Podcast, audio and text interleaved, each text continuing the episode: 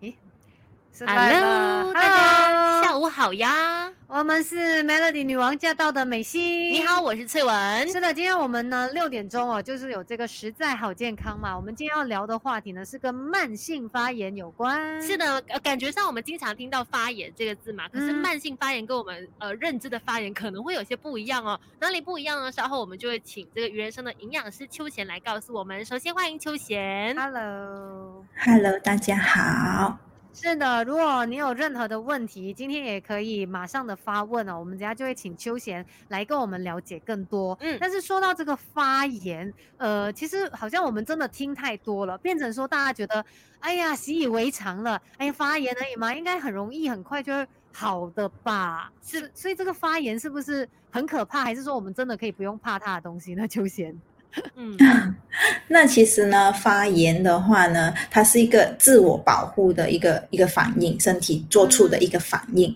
那没有呃发炎，如果是急性的发炎的话，其实是一件好事。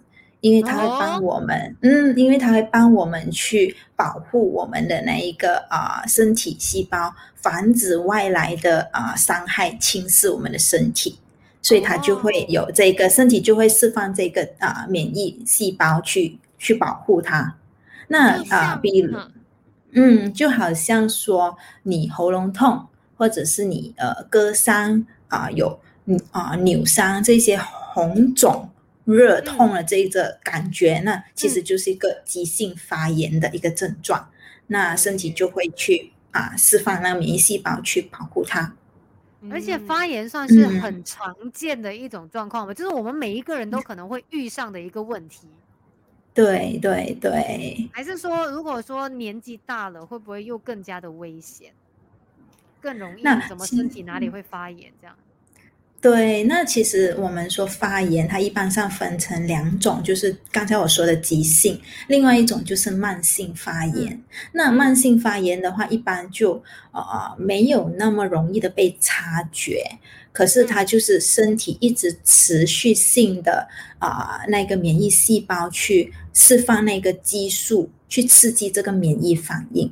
那它通常啊、很不容易被发现。那长期下来的话，它是一个长期又慢性的一个伤害，它会使我们的健康的细胞啊、组织这一些慢慢的被被侵蚀伤害。嗯，所以也就是说，可嗯能你老了之后，就是年纪大了之后，那个问题会越来越多。或者是那其实呢况会更加的不好。嗯，那其实慢性发炎也不一般是因为年龄而导致，它也与我们的生活作息有很大的关关关系。对但是就那其实是因为你一直都没有发现到它嘛，所以慢慢的累积累积，然后你年纪也越来越大的时候，然后可能身体也更加的应付不来，它的那个破坏力又更大了。所以今天我们聊关于这个身体上面慢性发炎的一些状况，我们嗯真的一定一定要好好的来了解它。是，等一下要继续跟秋贤还来好好的聊这个概念啊，然后怎么样去察觉有慢性发炎的这样嗯的一个情况发生，要不然的话呢，不知不觉就会夺走我们的健康，这点一定要注意的。是，所以大家也可以把我们今天的 FB Live 给 share 出去，然后有任何的问题想要发问的话呢，就马上的在下面留言哦，因为我们稍后一有时间就会请秋贤来回答大家。是，很快要回到电台的部分，记得把这个我们的 live 呢给晒出去，或者是把你的朋友给 tag 进来，还有赶快留言发问你的问题吧。先回到电台的部分喽。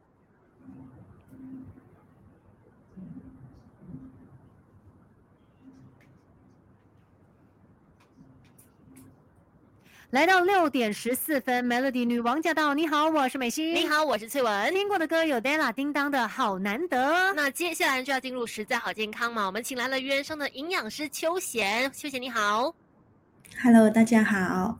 是的，今天我们要跟秋贤聊一聊这个话题哦，就是有关于慢性发炎。嗯其实发炎这两个字，我们可能常常都会听到，对有时候有人说哦，喉咙发炎啊，还是什么肌肉发炎啊等等。但是发炎它是不是我们需要特别来关注的呢？它又分成什么样的不同的种类呢？秋贤来告诉我们吧，关于这个发炎。嗯，那其实发炎呢是一个自我身体自我保护的一个能力来的。那啊，发炎呢，一般呢我们就会分成啊急性发炎还有慢性发炎。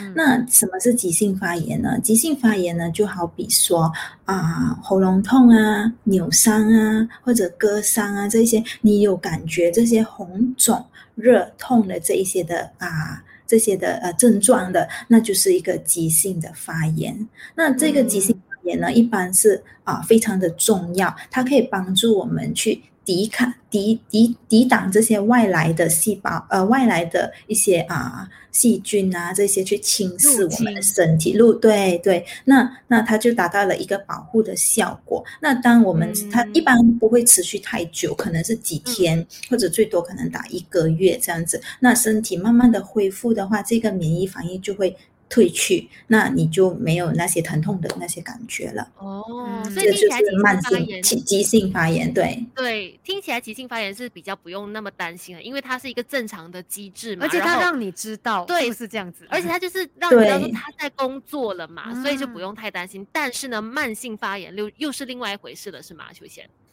对，那如果慢性发炎的话，一般我们不会那么容易的察觉。可是这个嗯慢性发炎的话，就是啊，多数与我们的生活作息啊有嗯关。那如果我们的生活作息不好的话，就会啊一直引起这一个我们身体的免疫免疫细胞一直去。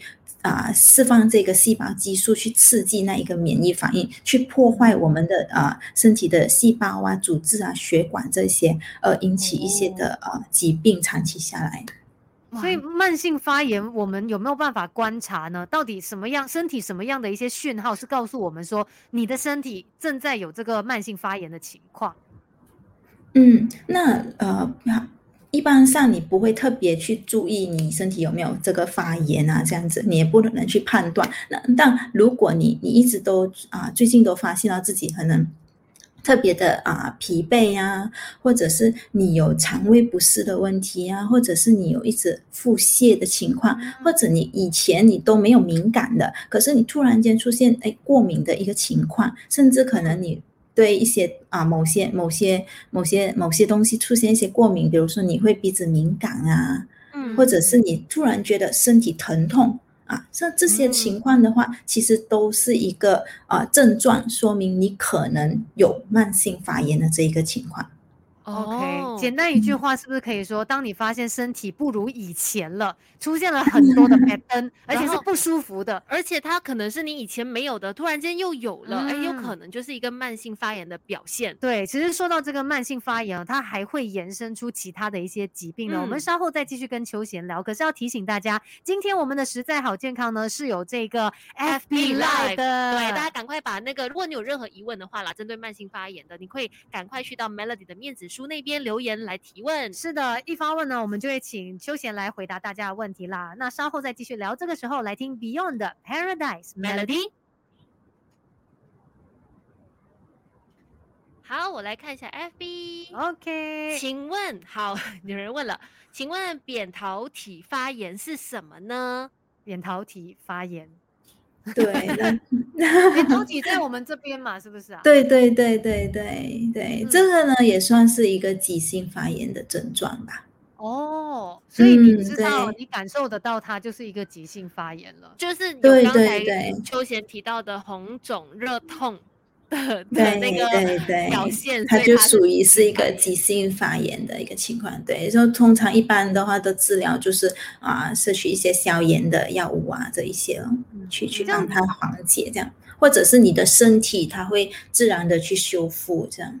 嗯，哦。那这些嗯局部的发炎哦，有没有说是对应什么样的一个状况？好像我们喉咙痛就会说哦，是因为你少喝水嘛。这样扁桃腺发炎是不是因为我们做了什么事情才会导致那个扁桃腺发炎？嗯对，一般的话呢，其实也是表现，就是一个表现说我们的免疫免疫力开始下降的情况，然后再来可能是因为我们啊、身体的发热的一个情况而引起这些发炎的。嗯，就好像比如说喉咙痛这样子，那其实也是因为我们的免疫力可能开始下降了，哦，对，又或者是可能我们吃了一些又就是刺激到你的身体去发炎的一些食物，就比如说嗯好像嗯，好像一些啊煎炸啊、烧烤类的东西这一些哦。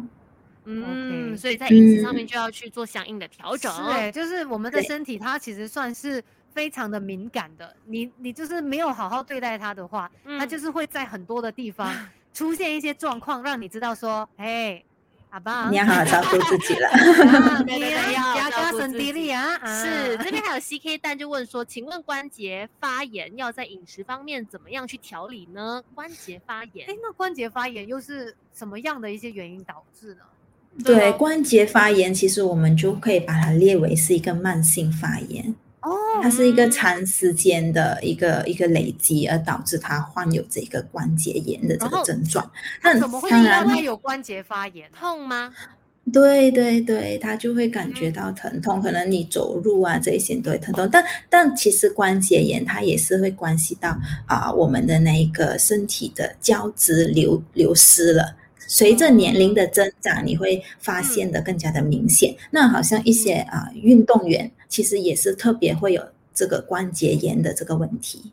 使用过多的关系，对流失身体的胶质流失了，所以就可能需要补充一些的那一个胶质、胶嗯胶原蛋白回去，这样它就可以啊帮助啊保护你的关节。那同时，对，那同时如果你要舒缓发炎的这个情况的话，就需要一些摄取一些的啊。药物或者是产品，比如说啊，我们说姜黄这一些，它就可以帮助去消炎的这个情况。那如果一些嗯，我们等一下继续跟秋贤来聊啦。对，CK，你再等一下，我们看一下，等一下还可以再怎么样告诉你更多关于关节炎，那在饮食方面要怎么样来调理？因为我们很快呢就要回到电台的部分，继续守住 Melody，还有赶快发问你想问的问题。对，也不要忘记把我们的 FB Like 给 share 出去哦，就是让大家一起来了解更多关于慢性发炎的课题。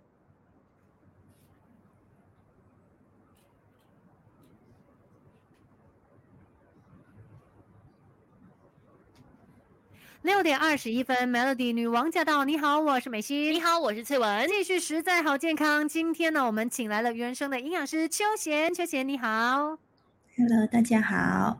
哎，我们来聊一聊关于慢性发炎。是，的，那刚才就有提到说，慢性发炎相比起急性发炎呢，是更要注意的地方，而且嗯它更加无声无息。再来的话呢，它对于我们的身体可能伤害是也很大的，一定要去嗯留意有哪些样的伤害呢？秋贤，什么样的伤害慢呢？对，慢性杀啊、慢性发炎的话，其实它算是一个秘密的杀手，那就是我们嗯常常会忽略掉的一些偷摸摸的情况。对，就是慢慢 慢慢的累积下来的。那其实嗯呃，很多的疾病其实都关系到这个慢性发炎。一般我们哦比较常见的就是嗯，三高，就是血糖高、血压高，或者是嗯心血管的疾病。都与嗯。这个慢性发炎有很大的关系。那再来的话呢，就是肝功能、肝功能的啊、失常，对肝功能的退化失常，甚至嗯。是严重一点的，我们说癌症，或者是啊、脑部退化这一些，其实都与慢性发炎有很大的关系。哦，就是因为我们的细胞被攻击了，哦，是是这样子，就是我们一直也没有发现到那边其实可能一直有伤害这样子，然后日积月累下来，它就越来越严重。嗯。没想到就甚至后来导致这种三高啊、什么癌症的一个状况。所以就是说，它主要跟我们的日常饮食习惯是很大关系，是吗？对，嗯，所以什么样的一些状况我们可以来注意一下，然后可以让我们避免说不要让身体有这个慢性发炎。嗯，嗯，那其实呢是呃，这个慢性发炎是可以改善的。那一般上的话，它是最主要与我们的饮食、作息、生活有很大的关系。好我们说第一个就是我们的睡眠。那一个人哦如果是长期睡眠不足，或者是很喜欢嗯熬夜的话，其实嗯都会让你的身体代谢能力下降。那当身体哦代谢能力下降的话，你身体堆积了很多的毒素啊，这一些你就可能会更加的容易引起身体的发炎。啊，嗯这样子我们好像很嗯多现代人都很容易会有慢性发炎的状况，因为熬对夜，大家都很爱熬夜，然后睡眠不足，是不是说少过六小时的人就要得得要注意了呢？嗯，对，就是可能我们说一般健康的人应该要啊睡至少七个小时。嗯，好少过几小时对就不行。要注意啦，睡不够可能会引发这个慢性发炎。另外还有什么样的一些状况可以帮助我们避免慢性发炎呢？再来就是运动，因为长期的话，哦长期下来都市人一般都会很少运动。那其实嗯运动呢，它是帮我们刺激我们全身的那个血液血液循环，这样子让我们的身体代谢能力加强。那当代谢能力加强的话，一般你身体里面的那些啊毒素这些就废物啊这些就比较容易的排出你的身体，就能减少发炎的症状。好，哦所以啦，记好这两嗯个主要的法则。当然呢，在饮食上面呢，也要特别来注意的。我们等一下呢，再请秋贤来告诉我们，呃，要在饮食上面怎么样来注意，才可以避免慢性发炎的发生。这个时候呢，先来关心及时的交通路况，稍后继续聊。Melody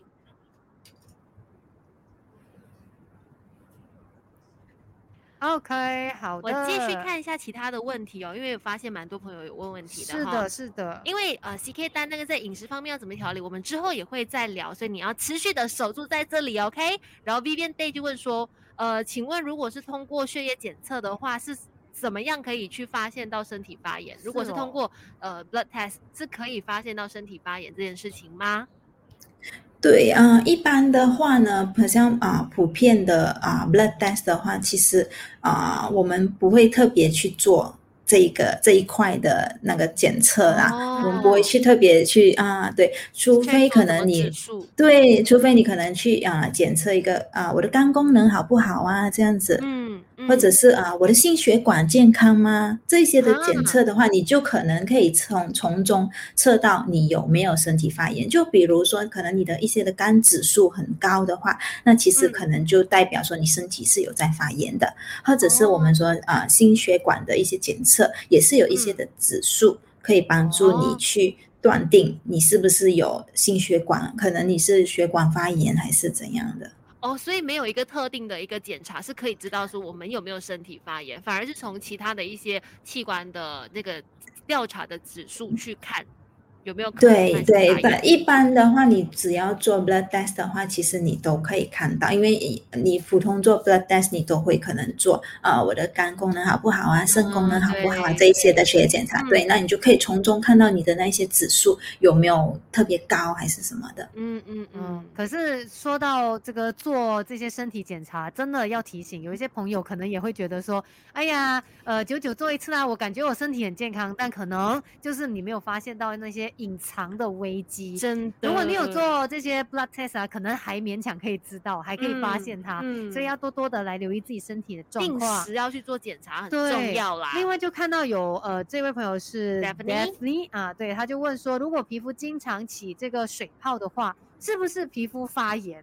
嗯，嗯，有有起关系这样的说法吗？嗯，要那要看它是什么情况下引起皮肤起水泡，那它的是水泡还是可能有脓啊这一些的情况。嗯那当我们说皮肤之前我可能没有这个问题，那可能现在我发现，哎，为什么我的身体最近都很敏感啊，很容易红红痒啊这一些的话，那其实可能代表你的身体是在发炎的。嗯哦，嗯所以就是之前没有的话，这个不一定是皮肤发炎，但是有可能是这样子的说法嘛？Definitely 的问题对对对，因为可呃也要看它起水泡的原因，它的它是可能它是呃有烫伤啊，还是它有接触过些什么东西这样子而引起它的水、嗯水泡的这个问题。还是有没有可能是因为什么过敏？也有可能吗？皮肤过敏？嗯，那那我们说过敏其实也是一种的啊、慢性发炎。的表现。嗯嗯。对对对，OK，好，所以还是要去看一下日常生活中你是不是突然间接触到了什么东西，然后包嗯括你的身体可能最近的那个免疫系统可能也比较差了一点点，嗯，所以要把那个作息给再调回来。对，可能要找到一下那个原因是什么，又或者说你当然可以直接去找医生来去做检查，那是比较直嗯接一点。OK，然后看到 CK 有问有说到一个就是 inflammation check ESR，这个我们不是很确定诶，他是告诉我们可以用这个来检测有没有发对，这这两个其实都是啊，好像 ESR 的话，它就是呃会比较呃在 normal blood test 会用做的一个检测。可是呢，它其实不完全是呃，就是一百八先准确这样子，因为它可能只是给你知道哦，你可身体可能有发炎这样子，那可能当下你是啊、有时候可能因为你啊、去做 blood test 的时候，你是没有，你是可能一整天没有吃东西，没有喝水这样子了，所以可能你的这个指数也可能比较高这样子。那可能那个 CRP 的话，就是比较针对性在心血管的检测。嗯，好，明白。那关于这个慢性发炎，大家有问题的话呢，还是可以继续发问的。不过我们很快要先回到电台的部分。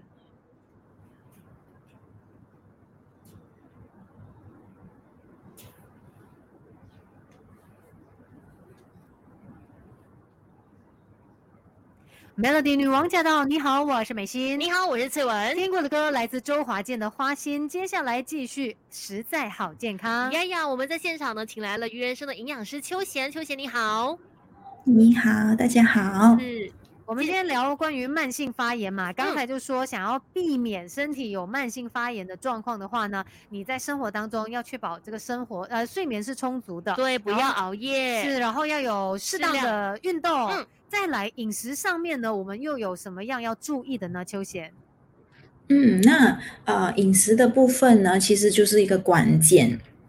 那主要呢，我们最好的情况想要避免发炎的话，就是避免两大食材。那第一呢，就是精制糖。什么是精制糖呢？就是啊啊、非天然的糖分，从食物中得到的甜分糖分是属于一个添加额外添加的。嗯，嗯比如说，其实我们饮食中吃的白糖、红糖、黄糖这些，其实都算是添加糖。那也包括是啊，好像 syrup，我们吃的一些哦 syrup 啊，对反这些都是加进去的，它就算是对不是食物就本身算是的，啊，嗯对，就好像如果你是从水果里面直接吃到的那一个甜那个糖。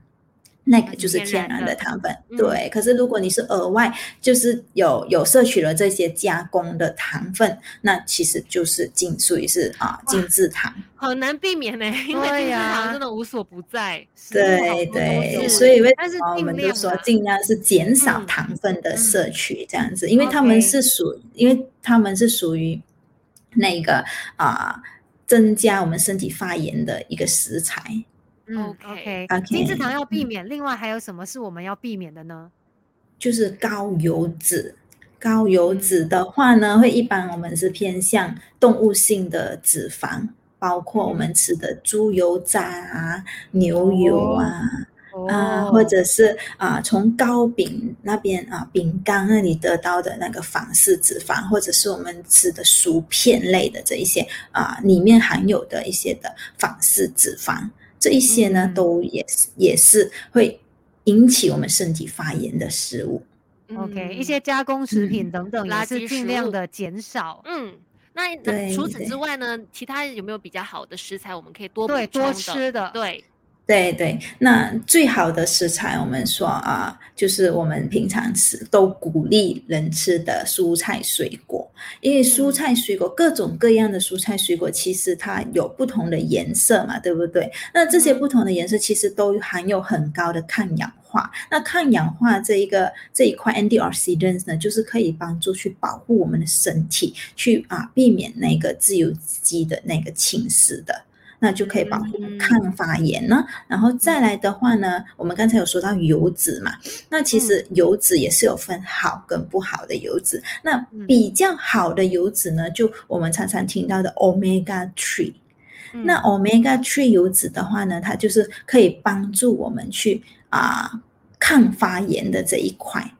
嗯去减少。当我们摄取足够的这个 omega three 的话，不但是可以帮助保护我们心血管，它还有这一个抗发炎的功效。嗯嗯，所以蔬果还有好的油脂，再来还有什么是我们可以多吃的？嗯，那呢这边呢，我特别想要强调的呢，就是啊、新香料，就是 spice 啊，我们常嗯常可能吃啊、印度餐啊这些会会会会会吃到的这些，我们我这里我会特别强调的就是姜黄。哦就是什么是姜黄呢？那姜黄其实是我们知道的工艺或者是嗯 turmeric、嗯啊。那姜黄呢？它、嗯对它特别的好处是在于哪里呢？对，那姜黄呢？它是啊、呃很普遍用在一些香料啊，或者是色素，就是它是一个天然色素。那嗯姜黄里面的姜黄素才是它的那一个功效来源。哦，嗯最重要的这个姜那一个，对，这个姜黄素呢，其实它很很普遍的，一直都被运用着。那它它主要呢，它有一个呃额外的称呼，叫做超级抗发炎的食物。哇，这么厉害！嗯，OK，所以它到底为什么可以帮助我们，就是避免慢性发炎？可能大家也会很好奇哦。嗯我们等一下再继续请秋贤来跟我们慢慢的说。是，同时间呢，我们也有 FB Live，记得呢，你可以去到 Melody 的面子书那边，在底下留言处呢发问你想知道的这个问题。，对，好像说可能你最近发现到身体有一些状况，哎，是不是跟这个慢性发炎有关的，都可以来发问的哈。记得是在 Melody 的面子书就有 FB Live 等一下我们继续跟秋贤来聊。这个首先来听歌，有戴戴佩妮的《防空洞》Melody。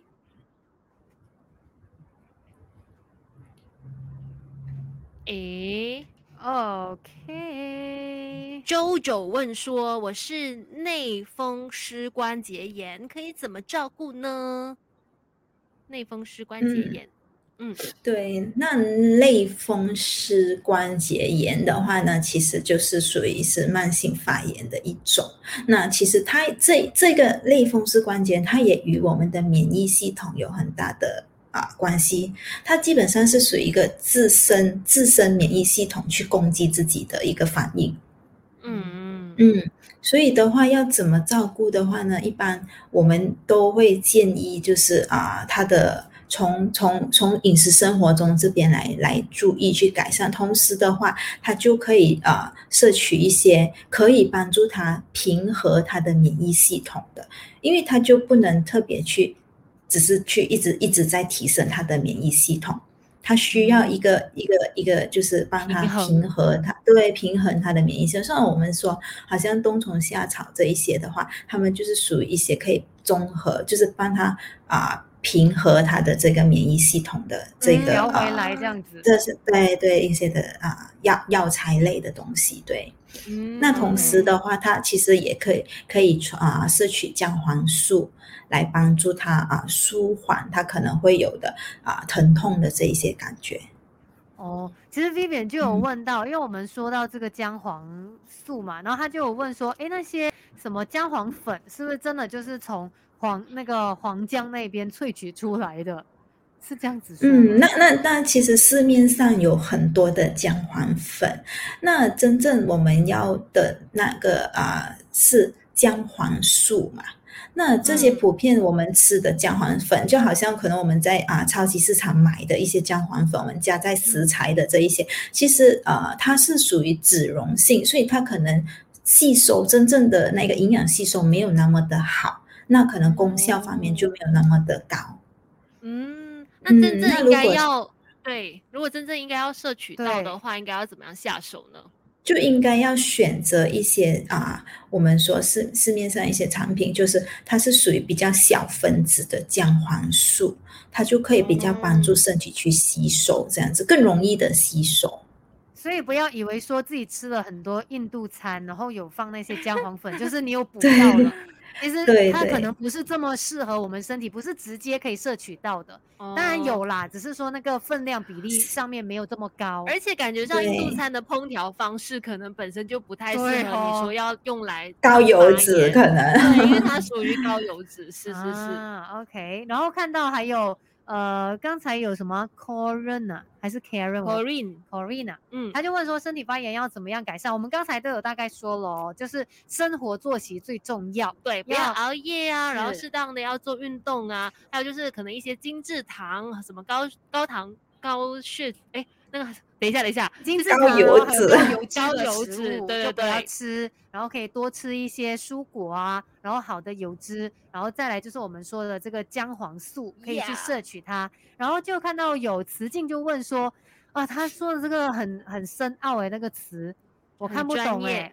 呃，我不会 念。赤藓糖、木糖醇这些是精制糖吗？会对身体不好吗？嗯这些的话这看一下。这一些的话呢，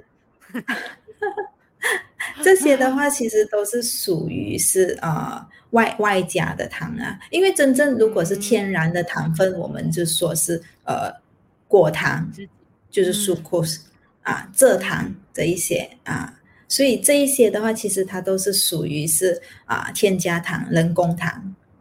对，可不可以这样嗯。子来解读呢？因为现在这些名字我们连念都念不出来，哎，就它不是我们看得懂的名字啊，它可能就是化学上面来做出来的一种可能添加糖的那个分那个东西，是不是啊？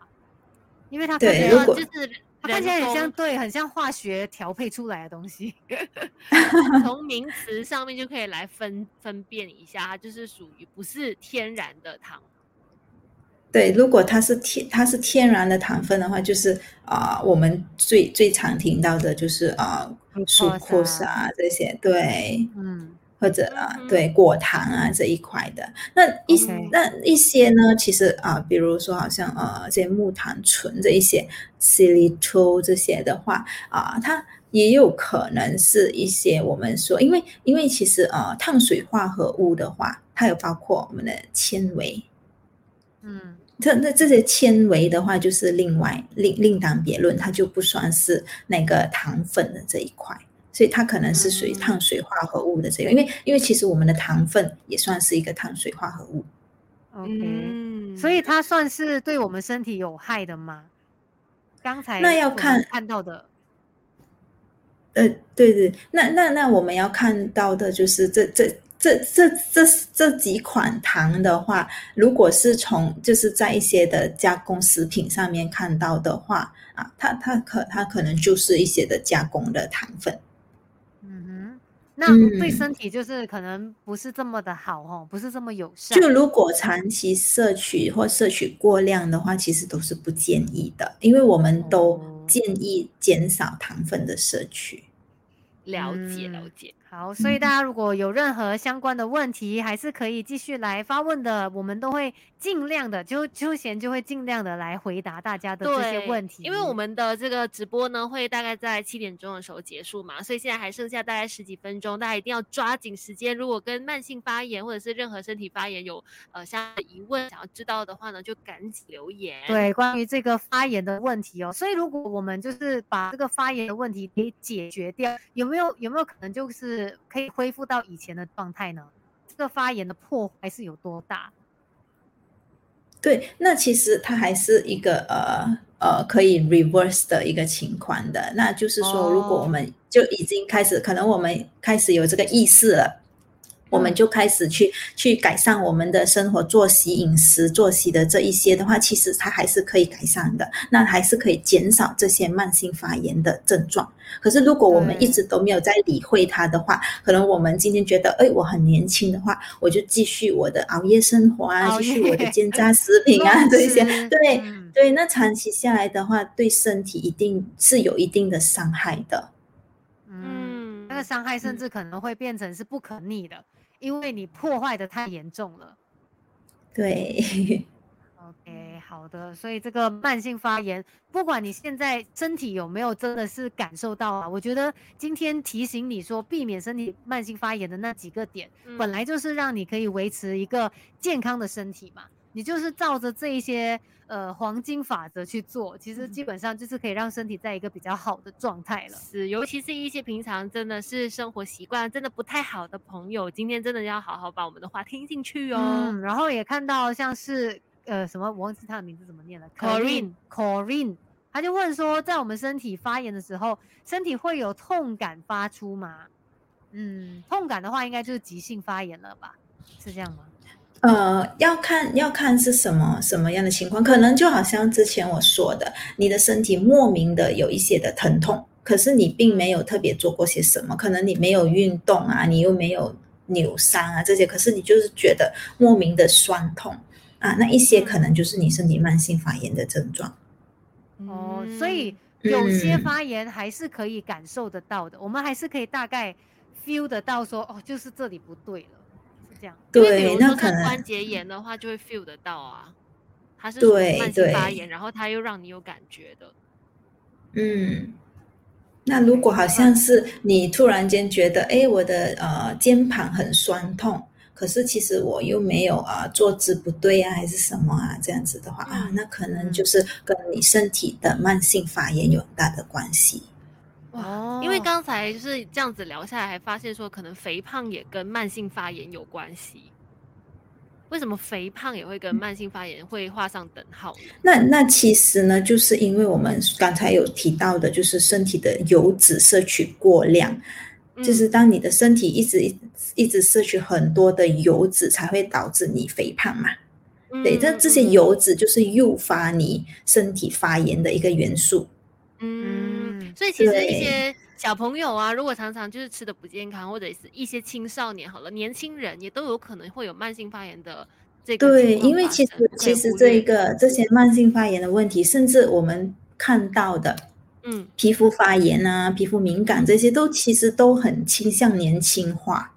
嗯，对，那这制糖 越来越吃太好了，真的无法避免，对对对对，对我们可能在外面摄取的任何的一些食物，甚至是饮料，可能常常会接触到的饮料，这些都有很多的添加糖。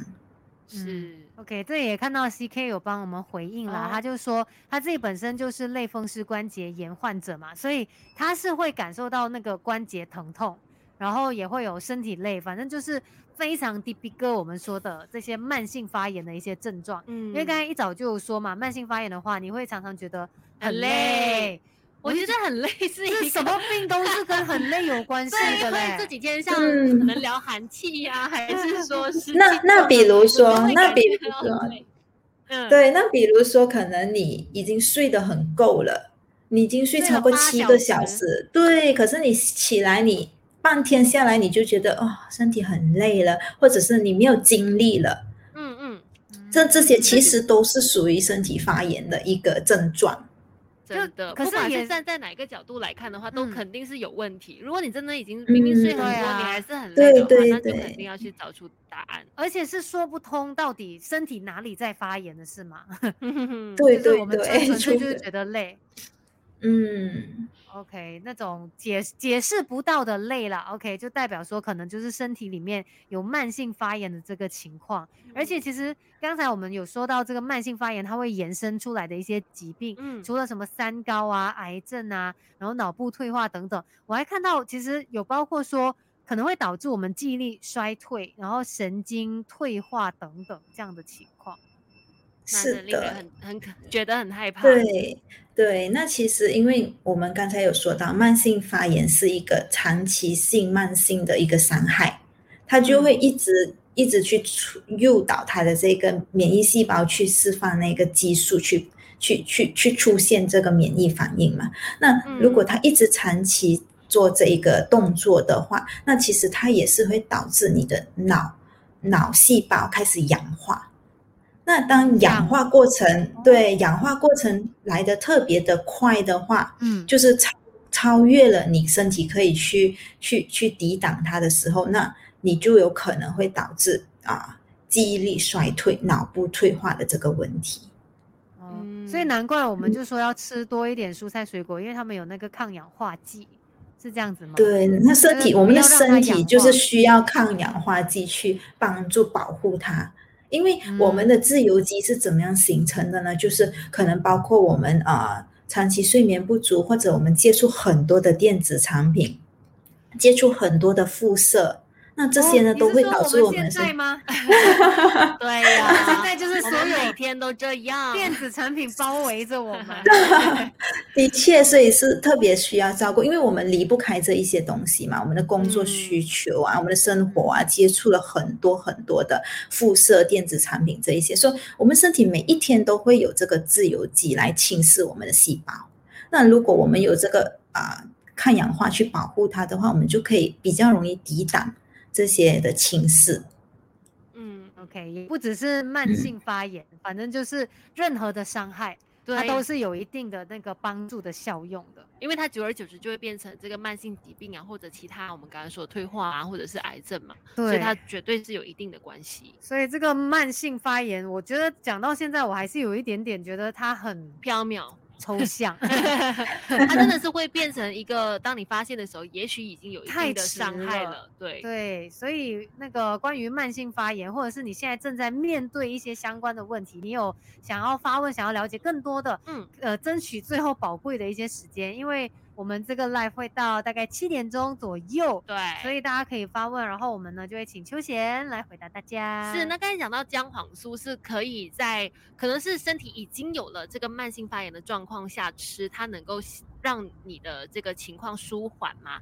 它可以改善它、解决它，对吗？然后没有的人是不是可以也吃，预然后可以去预防这样子呢？对，那其实啊、我们说姜黄素它其实不算是一个药物，它其实算是一个、呃保健保健食品这样子，它还是对它还是属于一个食食食疗级的一个保健品这样子。那就是说呃，任何人其实都可以吃。那好比说我们的都市人，就是我们常嗯经常熬夜啊，睡眠不足啊，或者是可能我接触的食物，我比较喜欢吃肉啊，然后我比较喜欢吃煎炸的食品，或者是我是一个长期有运动的人，其实都很建议摄取姜黄素。哦，因为我们好像好像平常听到人家说哦，你需要额外来补充的，就可能什么维他命啦、什么嗯鱼油啦，嗯姜黄素好像比较少听到，大家会一直提醒说哦，你要来摄取这个姜黄素。对耶，对，那其实其实它是一个啊、因为它其实普遍被利用在食材上面，在烹饪上面，或者是甚至是可能啊、用一些啊、传统的啊、医疗方式，就比如说啊。有一篇文章的话，他就说到，就是啊、比如那那一个那一个啊、动物园里面的那一个大象，它它有它有那个皮肤皮皮肤受伤损伤的这个情况，可是嗯。他们就用了姜黄姜黄素去铺在那个啊、那个伤口上，对，然后它就有嗯这个修复的这个作用。嗯。嗯，那其实姜黄素的话，它已经很普遍的被利用在食材上面，所以可能一般上人家不会特别想到它是一个啊、extra 的保健品这样子。嗯，那因为有人都适很合，嗯，有没有什么族群是不适合的呢？嗯，的确也是有一些人可能就不适合服用，比如说孕妇，因为哦。它因为姜黄素本身是有活血啊、的那个作用，那如果是嗯。孕妇摄取的话就比较不适合，或者是一嗯。些可能呃要要要要要做手术的一些人的话，也是比较不建议，因为啊、本身姜黄素它是有那个啊、抗凝血的那个作用，就是它可以帮助嗯吸血的这个、这个这个情况。所以一般如果你是要动手术的人啊，或者是孕妇，或者是你有啊、胃疾病的人，都要稍微的嗯注意一下。嗯嗯，但嗯是基本上如果说你是有这个发炎的情况，然后不是我们刚才提到的族群啊，不是孕妇啦，然后也不是要去动手术什么的话，基本上这个姜黄素的好处是比较多于它的那个危险的。嗯对对，那基基本上的话就是啊、我们都都都都可以摄取姜黄素，因为我们的生活习惯，我们每一天都在经历重复的经历，所以姜黄素的话，我们摄取是一个是是基本上就是属于我们摄取一个抗氧化剂这样子，去保护我们的身体。所以好下一个环节我们就要来好好的认识姜黄素要怎么样好好的吸收对，到它的营养底。它为什么有这些好处？它怎么样才可以有效的来帮我们避免慢性发炎？我们等一下就要请秋贤来告诉我们。继续守住 Melody。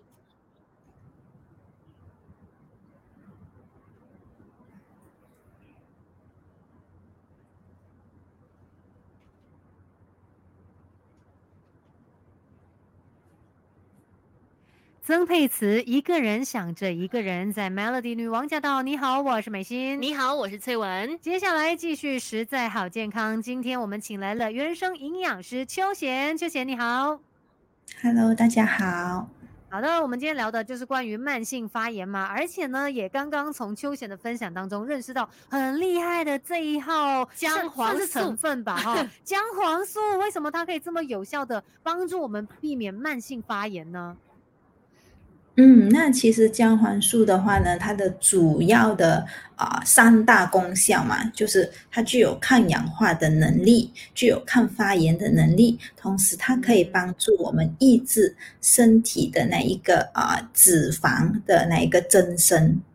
就是说，它可以哦帮助，对对对。那其实它就有这三大功能。第，我们说第一个就是啊，那个啊，抗氧化的功效，对它就可以帮助我们去抵挡那个自由基去伤害我们的细胞。那第二呢，就是抗发炎的功效，它就会抑制那个身体的那个免疫细胞去过度的去啊释放那一个免疫反应。嗯，嗯，对，然后然后再来的话，对，就是它可以帮助我们降低那个脂肪身体体内的脂肪细胞组织的增生，帮助我们好好的控制我们的那个啊、脂肪，帮助脂肪代谢的比较好，那它就不嗯会堆积在我们的身体这样。OK，、嗯然后我们刚才呢，其实，在 FB Live 的时候也有问到说，哎，那我是不是说到这个姜黄素嘛，我是不是吃多一点印度餐啊，还是什么调味比较多一点的餐点，就不用怕了，我就有吃到这个姜黄素呢？嗯，那其实呢，一般上我们用在食材的呢，我们说是姜黄粉。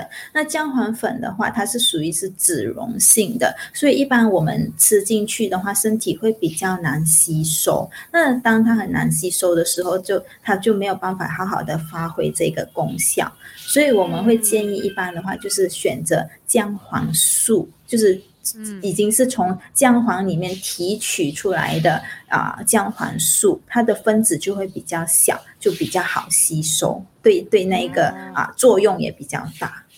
嗯，比如说有没有什么可以推荐的呢？嗯，那其实呢，这边我我会比较啊、想要推荐的就是我们鱼人参的 Terramin。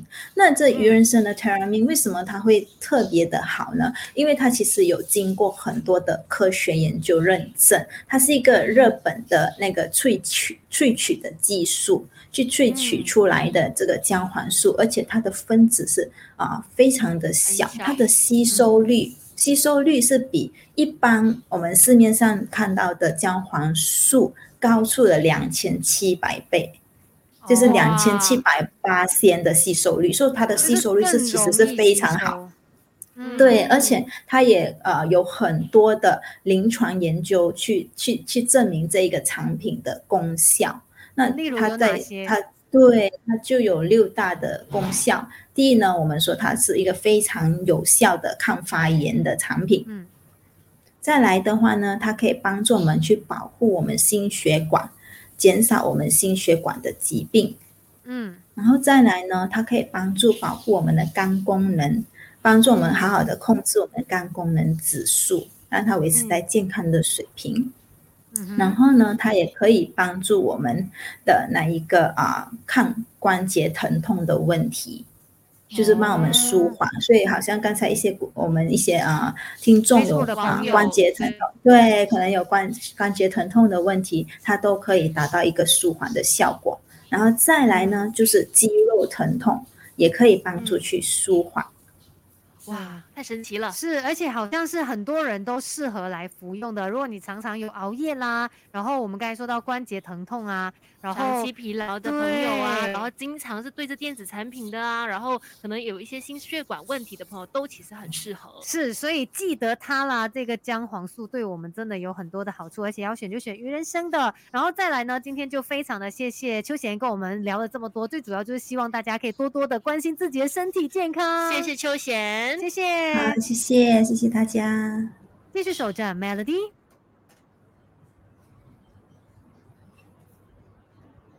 OK，好了，最后我看到有朋友问我们高，尿酸的人可以吃刚才秋贤提到的这个姜黄素吗？嗯，高高尿酸的话，其实是因为主要是因为它的那代谢功能下降，而引起他的身体累堆积了很多的嘌呤，这个嘌呤是其实也是从我们的生食物里面摄取的，嗯。就是过量的摄取，然后身体的代谢能力下降，所以引起他有高尿酸的这个问题。那一般高尿酸，高尿酸也会出现就是关节疼痛的这个情况。哦，这样那如果对的对话，是可以舒缓它关节舒缓，对，可以舒缓它这一个，嗯嗯可是如果你说在治疗方面的话，可能它就需要再配合其他的产品一起去服用，嗯去帮助它嗯舒啊、解决它的这一个问题。哦那通常高尿嗯酸，对，嗯那通常呃高尿酸的话，我们还是会建议他在饮食上面去注意减少肉类啊、豆类的嗯摄取，或者是一嗯些啊、海鲜类的摄取，它就可以就是要帮助它乖减减缓这个问题。对，它主要都是饮食。真的对感觉像高尿酸也是另外一个我们可以跟呃营养嗯师来很很好好聊的篇章。对，然后呃回回答一下这个朋友的问题啊，他问说 Teramin 嘛，怎么念怎么 spell？T E R A M I N。T E R A M I N 啊，大家可以去了解更多哦。嗯。所以今天也非常谢谢大家看我们的这个 FB Live 啦，谢谢大家，谢谢秋好贤，谢谢，可以，谢谢，拜拜